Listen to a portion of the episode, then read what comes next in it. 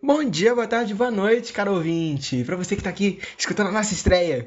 Pode, editor, editor, Matheus, Marota, bota aí, bota aí a palminha pro, pro ouvinte que tá aqui escutando, no seu horário que tá escutando. Bom dia, boa tarde, boa noite pra você. Se você tiver de madrugada também, uma boa madrugada pra você, meu querido. A madrugada vai ser um ótimo momento para escutar esse podcast aqui.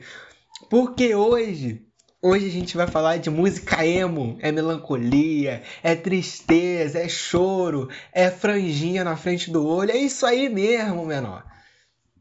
Hoje, né, na estreia desse nosso novo quadro, né, que a gente vai escutar músicas, escutar não, porque a gente não pode botar música aqui, senão a gente toma um strike do Spotify. E aí o nosso podcast vai de comes e bebes mesmo, e aí aí não, não é tão interessante pra gente. Então a música a gente vai deixar o link na nossa descrição, você vai escutar e, e você vai voltar pra cá pra escutar aquilo que a gente tem a dizer para você, beleza, meu nobre? Hoje, ah, que, que, que deselegância, que deselegância minha. Para você que não me conhece, meu nome é Thiago, sou de Vila Velha, no Espírito Santo, tenho 18 anos, eu sou da melhor cidade do Brasil, né, meus queridos? E eu estou tendo a honra de gravar o episódio de estreia desse, desse, desse quadro, que para mim é o melhor quadro desse podcast. Desculpa, gente, eu amo todos os outros. Eu amo também aquele que eu apresento, o podcast de pauta, o Papo de Pato. Mas, gente, eu amo música. Amo, amo tudo que envolve música. Se você. Você pode botar qualquer música para eu escutar, que eu vou escutar. Assim, tudo bem, sertanejo, sertanejo eu fico devendo um pouco. Mas, mas algumas vai também, algumas vai. Marília Mendonça eu gosto.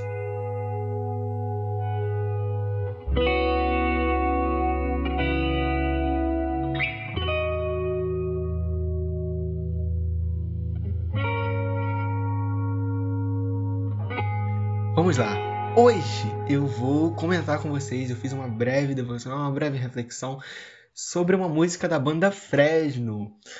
Para você que não sabe, a Fresno ou o Fresno, eu não sei, é, é uma banda, é uma banda da região sul, eu não lembro de verdade de onde eles são, mas eles são uma banda emo. Se você não sabe o que é, é o emo, o movimento emo, eu também não sabia. Então eu busquei aqui no dicionário popular, foi o primeiro link no Google que eu achei. E assim, de maneira bem esdrúxula, eu vou, vou ler aqui rapidinho para vocês. O emo foi um movimento cultural que ganhou, que ganhou força no Brasil no início dos anos 2000. O gênero tomou conta de uma geração inteira e fez muito sucesso com os jovens, ganhando fácil relação ao estilo de vida e bandas de rock que ganharam notoriedade no meio. Ele surgiu em meados de 1980, inicialmente como um movimento musical e que foi marcado pela musicalidade melódica, expressiva e muitas vezes com letras cheias de confissões, ou seja, música para adolescente. E você que me perdoe, mas eu sou adolescente pra caraca, porque eu amo música emo. E é isso aí, a gente chora mesmo escutando no quarto, a gente chora com Paramore, a gente chora com Fresno, a gente chora com tudo. Porque aqui é, é enfim, infelizmente a gente vive numa sociedade que não é mole não, sabe? Peguei a música do novo álbum da banda Fresno. É... O nome da música é Essa Coisa. Acorda, trabalha, repete, mantém. E na música, para você que já foi lá escutar, obviamente, a gente vê um claro desespero do lírico com a rotina dele. É ele mostrando a sociedade que ele vive, como ele trabalha, e essa cobrança por produtividade e por trabalho, ele vai mostrando que vai distanciando cada vez mais ele da sua própria humanidade. Ele não se enxerga mais como um humano ou alguém que participa de, de, de um todo, de um convívio, mas ele é só uma peça. Ele é uma máquina que é obrigada a produzir no meio de, de um sistema que só enxerga ele como uma máquina. E aí, cada vez que passa, ele se sente mais sozinho. É, você vê, a, a, música tem três estrofes. Se eu não chorar, daqui a pouco ninguém vai lembrar. Porque toda ligação é engano, todo dia é a mesmíssima coisa. Cada dia que passa, cada vez que ele vive disso, a identidade dele some. Ele já não, não entende mais quem ele é é cada vez menos humano e cada vez mais essa coisa. E aí, no meio de toda desesperança, onde que encontra refúgio? no meio de tudo isso, quem nós somos de verdade?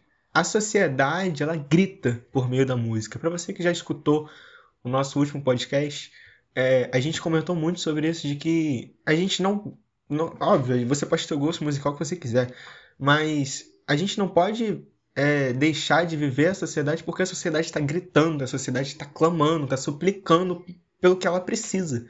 Eles não têm esperança é, é muita desesperança. Eles não conseguem enxergar para nada e ver um futuro, principalmente hoje. A gente vive numa sociedade pós-moderna que simplesmente não existem respostas para as coisas. E se não existe verdade para as coisas, o que, que a gente vai seguir? No que, que a gente vai entender como, como real? Quem nós somos de verdade? A sociedade já se perdeu de verdade nessas perguntas. Em que, que eu vou me agarrar se eu sou pressionado dia após dia a produzir? a ser melhor do que antes. A gente vive hoje nesse discursinho que, poxa, você que me desculpe, mas é um discursinho muito fácil e muito ridículo que a gente que a gente escuta de, de querer se superar, de a cada dia que passa a gente ter que ser melhor do que a gente foi no dia anterior e produzir cada vez mais. E a gente sabe que isso tudo não é pra gente. Isso tudo é só para alimentar essa essa máquina que quer produzir mais e mais para consumir mais e mais. E aí o salário de tamanha produtividade não vai levar absolutamente nada. Assim como eu citei anteriormente, o eu lírico vai dizer: daqui a pouco ninguém vai lembrar. E assim vivemos. Ou como diz o refrão, a gente deixa para viver depois. O próprio autor de Eclesiastes vai reafirmar isso em Eclesiastes 2, 18, 23. Também perdi o gosto por todo o meu trabalho, com que me afadiguei debaixo do sol, pois o resultado de tudo isso ficará para quem vier depois de mim. E quem pode dizer se ele será um sábio ou um tolo? No entanto, ele terá domínio sobre todo o ganho das minhas fadigas e sabedoria debaixo do sol. Também isto é vaidade. Então tratei de fazer com que meu coração perdesse a esperança de todo o trabalho que me afadiguei debaixo do sol. Porque uma pessoa pode fazer o seu trabalho com sabedoria, conhecimento e habilidade, mas deixará todo o seu ganho como herança a quem por ele nem se esforçou. Também isto é vaidade grande mal. Pois que proveito alguém tem de todo o seu trabalho e da fadiga do seu coração em quem anda trabalhando debaixo do sol? Porque todos os seus dias são cheios de dor e o seu trabalho é desgosto. Nem de noite o seu coração descansa, e também isto é vaidade. Todo trabalho e rotina exaustiva é simplesmente correr atrás do vento, gente. Porque todo fruto do nosso trabalho vai ser herança para alguém. Se você estiver endividado, Parabéns, a tua herança vai ser uma, umas belas umas dívidas para os teus parentes ou para os teus filhos. Se você tiver alguma riqueza, tudo que você lutou vai ficar com seu filho, com alguém que vai herdar aquilo que você tem para oferecer. Você vai, você, você entende que mesmo que você trabalhe dia após dia e se estresse dia após dia e produza dia após dia, nenhuma riqueza dessa vai para o céu com você. Então, uma música muito boa se eu não me engano, do Natiruts, que é não te trago ouro porque ele não entra no céu e nenhuma riqueza desse mundo não. E vocês entendem que o trabalho e, e tudo isso é simplesmente vaidade? É correr atrás do vento. E aí? Será tudo em vão, então, banal? Para que, que nós vivemos? O próprio Paulo vai dizer em 1 Coríntios: Se como homem lutei em Éfeso contra feras, qual foi o meu proveito? Se os mortos não ressuscitam, comamos e bebamos, porque amanhã morreremos. Será que é tudo assim? Em vão? Banal? E outra música desse mesmo álbum, o, o lírico vai questionar para aquele que escuta: O que te faz atravessar essa noite que parece não ter fim? Deixa eu experimentar porque eu já desisti. Sobreviver tá bom demais para mim. Eu não vou citar o nome da música porque é um, é um, palavrão muito feio. Se você quiser, vai por sua conta e risco procurar. O que que faz então atravessar? O que que te faz atravessar todas essas noites que parecem não ter fim? Veja a súplica que a sociedade está fazendo, escancarada aqui. Eles já perderam toda a esperança que eles têm em viver. Eles não conseguem enxergar para nada e ver futuro naquilo. Se não tem um para que viver, por que viver? Não podendo então deixar de viver, sobreviver tá ótimo. E sabe o pior, o bizarro? é que nós temos todas as respostas para essas perguntas. Por que, que nós não vivemos elas? Por que, que a gente tem que deixar que as pessoas perguntem isso, sendo que a gente tinha que estar tá anunciando, gente? A gente tem que viver isso. Porque a gente sabe que mesmo que nós trabalhemos o resto de nossas vidas para desfrutarmos dos ganhos desse trabalho, ainda assim tudo isso vem da mão de Deus, meus queridos. O próprio autor vai continuar em Eclesiastes. Não há nada melhor para o ser humano do que comer, beber e fazer com que a sua alma desfrute do que conseguiu do seu trabalho. No entanto, vi também que isto vem da mão de Deus, pois, separado deste, quem pode comer ou quem pode alegrar-se? porque Deus dá sabedoria, conhecimento e prazer à pessoa que lhe agrada, mas ao pecador dá trabalho, para que ele ajunte e amontoe, a fim de dar àquele que agrada a Deus. Também é vaidade e correr atrás do vento. Sendo assim, a gente entende então finalmente que a rotina por si só já não tem mais sentido. E não tem sentido porque nós não vivemos para a rotina.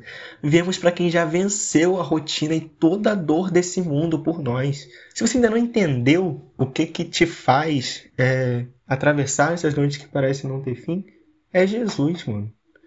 Jesus é aquele que nos faz atravessar as noites que parecem não ter fim. É por causa dele que nós podemos finalmente descansar.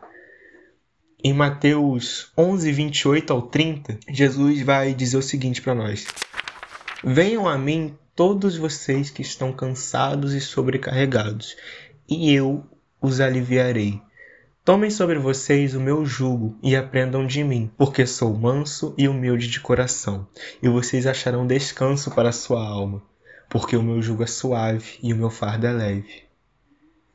Jesus aqui, gente, está chamando a gente para experimentar de uma nova vida. Está chamando a gente para trocar o nosso pesado e desconfortável jugo, gente. Vocês sabem o que é um jugo? O jugo era um instrumento que era usado em animais ou até pessoas para facilitar a o transporte de uma carga. Mas se esse jugo não for adequado para a pessoa, ou se ele estiver carregando uma carga muito pesada, ele não vai servir de nada. Vocês veem que Jesus está colocando sobre a gente um jugo suave e uma carga leve. É uma nova vida, meus irmãos. É o peso de achar que a gente deve viver para si, ou que a gente depende de si para viver, ou de que a gente pode se salvar ou ser merecedor de qualquer coisa que seja é trocado por algo muito mais leve. Porque a gente vai aprendendo e a gente vai tendo as mesmas conclusões que Eclesiastes teve. De que mesmo que a gente trabalhe e que a gente ache que depende de nós mesmos, no final de tudo a gente não vai para caminho nenhum. E olha o peso que a gente está colocando sobre nossas próprias costas. É nessa que a gente perde a esperança. É nessa que a gente só consegue enxergar a desesperança. Mas Jesus está literalmente falando: mano, me entrega isso e pega o meu, porque o jugo dele é suave e o fardo é leve. Mas que fardo é esse que a gente tem que carregar? É simplesmente uma nova vida. É um a experimentar de uma vida de gratidão por ele, por aquele que simplesmente conseguiu suportar as nossas dores, aquele que nos livrou do nosso próprio eu. É graças a essa esperança que um dia nos alcançou que passamos então a, os dias difíceis. No domingo passado, eu estou gravando isso no dia 18 de abril, então, domingo passado, dia 17, foi Páscoa. Foi o dia em que nosso Redentor simplesmente saiu na mão com a morte e venceu, irmão. E agora nós vivemos de uma vida que descansa na paz que apenas Ele pode nos prometer. Uma nova vida grata por tamanha liberdade. A rotina, o trabalho, funções e cobranças vão continuar. Eu não posso te prometer que a sua escola, que o seu professor, aquele teu professor, não vai deixar de, de ser um carrasco. Os dias difíceis com certeza virão, mas a gente não é mais escravo disso, gente. Pode vir o professor que for, irmão. A gente não depende deles para viver. A gente não depende de uma nota. A gente não depende da aprovação dos outros para viver. Os dias difíceis com certeza virão, mas ele permite descanso mesmo em meio a todo o caos. Porque nós não vivemos mais para este mundo, nós somos simples peregrinos aqui. Vivemos na esperança da volta daquele que já nos salvou, daquele que já nos prometeu graça, daquele. Prometeu graça não, porque nós já vivemos no reino da graça. Daquele que nos prometeu um mundo muito melhor. Estamos aqui só de passagem. Ele é quem nos permite descansar em todo esse caos. E descansar, meus queridos, se você não entendeu até agora, é acreditar no sacrifício de Cristo por todos nós. E aí fica aqui o meu, meu convitezinho final pro meu queridaço Lucas Fresno. Lucas Fresno, eu sou um fãzaço seu, amo suas músicas. Escuto elas faz um tempo. Isso tudo que eu acabei de dizer é o que me faz passar pelas noites sem fim. Quer experimentar dela, mano? Você prometeu na música, viu? Um beijo, gente. Um abraço a todos. Que Deus os abençoe.